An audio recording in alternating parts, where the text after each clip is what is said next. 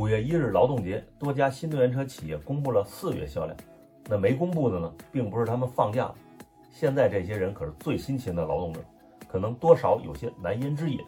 二零二三年转眼过了三分之一，再拿不出好成绩就危险了。以往上月汽车销量一般是十号前后有行业协会公布，而月初公布销量这事儿，起始于魏小李这波造车新势力，他们都是上市公司，数据造不得假。这个习俗也带动了其他新能源车企业赶在月初公布销量，显示信心，也反衬出传统燃油车企业的无奈。不过，有的企业数据不好看，就通过预定等数据，或者寻找自己最舒适的市场空间来讲排名；有的干脆缄口不言。下面就来看看公布数据的十三家企业的情况。比亚迪和特斯拉都没有公布数据，成绩最亮眼的就是广汽安安，四月销售四万一千零一十二辆，连续两月超过四万，同比增长百分之三百零二。一到四月，安安累计销量超过十二万辆。上海车展期间，安安旗下跑车 Hyper GT 开启预售，可以说春风得意马蹄疾。理想汽车值得说的也很多，共交付两万五千六百八十一辆，同比增长百分之五百一十六点三，创下单月交付新纪录。连续两个月交付超两万辆，其中 L7 也实现了交付过万。目前，理想汽车累计交付量已经超过三十三万辆。超越了未来啊三十二点七万的累计交付量。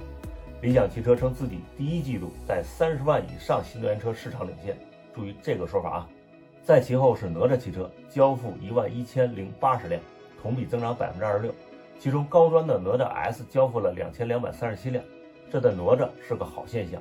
上海车展哪吒也推出了一台跑车哪吒 GT，起售价只有十七点八八万元。哪吒通往上市的路上必须加强高端车销量。领跑交付八千七百二十六辆，环比增长百分之四十一，其中以中型 SUV C 幺幺为主的 C 系列车型占比超百分之八十三，这也说明领跑走向回升。但是最近领跑爆出虚假销量的问题，还需要谨慎应对。极客交付八千一百八十辆，环比增长百分之二十一点六，目前累计交付已经突破十万辆。极客 X 产品力很强，上市后预计对极客会有很大帮助。注意，目前极客称自己是中国豪华纯电品牌销量冠军，这是本文第二个冠军了。深蓝汽车交付七千七百五十六辆，体现了不错的趋势。首款车型 S L 零三上市即爆款，累计交付已经突破五万辆。第二款车型 S 七也即将上市。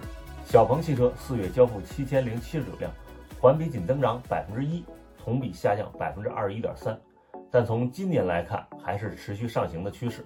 随着 P7i 的交付以及 G6 即将上市，下半年有望走出低谷。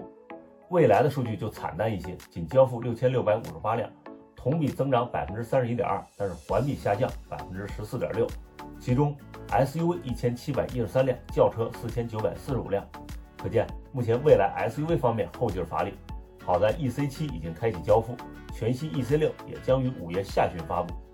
蓝图交付三千三百三十九辆，同比增长百分之二百一十，环比增长百分之十，正在走出低谷。上海车展期间，首款轿车追光正式上市，售价三十二点二九万到四十三点二九万元。阿维塔公布了四月大定订单数量，阿维塔幺幺大定数量为两千一百五十一辆。为了凸显科技特性，还特意公布智能驾驶功能累计行驶一百四十七万五千八百一十公里。APA 智能泊车辅助累计调用三十七万两千五百六十次。智己 LS7 四月销售一千九百三十辆，这款采用半幅方向盘的中大型 SUV 产品特点十分鲜明。汤唯的代言也为这款车增加了人气。注意，智己说自己是三十万以上纯电 SUV 销冠，这句话还真没毛病。希望智己逐渐找好自己的节奏。最后是创维汽车，交付一千二百二十六辆，海外出口五百七十八辆。